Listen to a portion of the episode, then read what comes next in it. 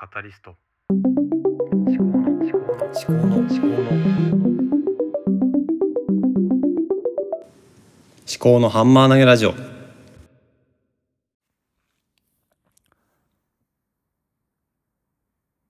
日は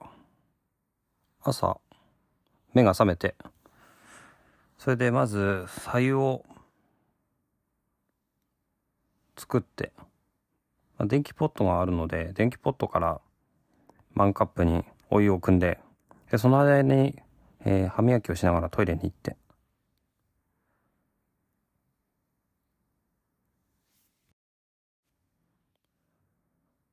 トイレの中ではまあ読書をすることにしてるんですけども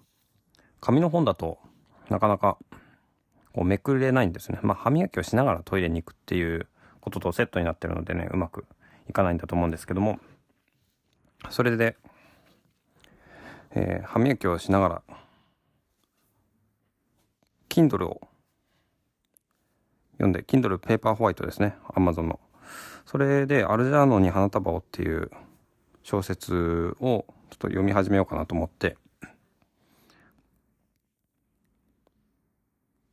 それでそうですね。それを読んでるところ。だね。うん。で、まあ、トイレから出て歯磨きが終わってでその後何をするかというとまず白湯を飲む。お湯を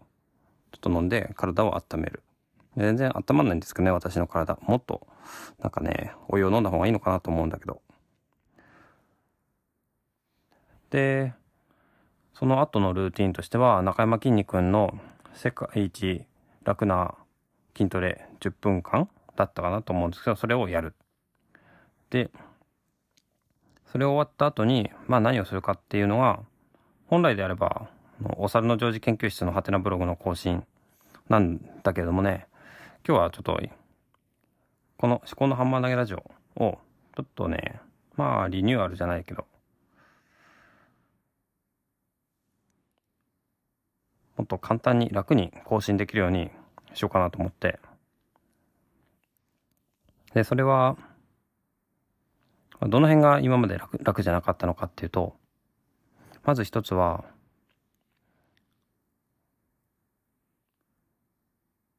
概要欄に定型文を貼り付けていたんですけども、まあ、それをやめようかな。で定型文の中にあの音声素材オトロジックとかその外部のフリーの音声素材とかあと声フォントっていう AI 音声サービスそのリンクをつけたりしてたのででそのリンクをつけて冒頭のジングルっていうんですかあの最初の音楽みたいなやつその中に効果音とか AI 音声を入れてたものをちょっとやめてまたまあもともと使ってたようなジングルなんですけども自分の声で出して作ったジングルを、えーまあ iPad の GarageBand で作ってそれをこの収録アプリに入れてっていうのをやってるうちにまあ今大体5時ぐらいになるんだけども、まあ、それをやってでまあエピソードの概要欄どうしようかなっていうのはあるんだけども、まあ、それはうんなんていうのかな。とりあえず話をしてから考えようかなっていうふうに思っています。まあ、原稿を読むっていうのは必要ないと思うんだけど。逆にまあなんていうのかな。原稿を読まなくてもちょっと話をする概要ぐらいはメモしてから話をした方がいいのかなとは思うんだけどもね。ちょっとそこら辺はこれからまた試行錯誤していきたいと思います。で今まではね、その、ワークフローイっていうアプリで、アウトライナーのアプリなんですけども、箇条書きできるアプリですね。それに、えっ、と、概要欄をずっと溜め込んでたんだけれども、それだとね、なんかうまくコピペができなかったりとか、ちょっとめんどくさいところがあったんだよね。だから、もうちょっとね、なんだろうな。まあむしろツイッターとかにつぶやいてもいいのかなって思うんだけどね。で、まあそれをコピペしておくとか。そういうのでもいいかもしれない。だから話すネタとかを、あらかじめストックして、あれかなそれともこの収録アプリに、投資番号と、えっ、と、最初のジングルだけ入れて、あと、そこの中に話すネタっていうのを、ちょっと、説明欄に入れていってもいいのかな。そんな気もするな。うん。ちょっといろいろ考えていきたいと思いますけど。そんな感じで、ちょっとね、楽に更新できるようにしていきたいなって、いうふうに思ってるところですね。で、それを、うーん、なんだろうな、ツイッターと連動させてもいいのかなと思うんだけど。で、最近始めたのが、あの、リスンっていう、ポッドキャストをなんか聞けるように登録するサイトで、ちょっとまだ詳しいことよくわかってないんだけど、まあ、ホットテックとかでも話題になってて、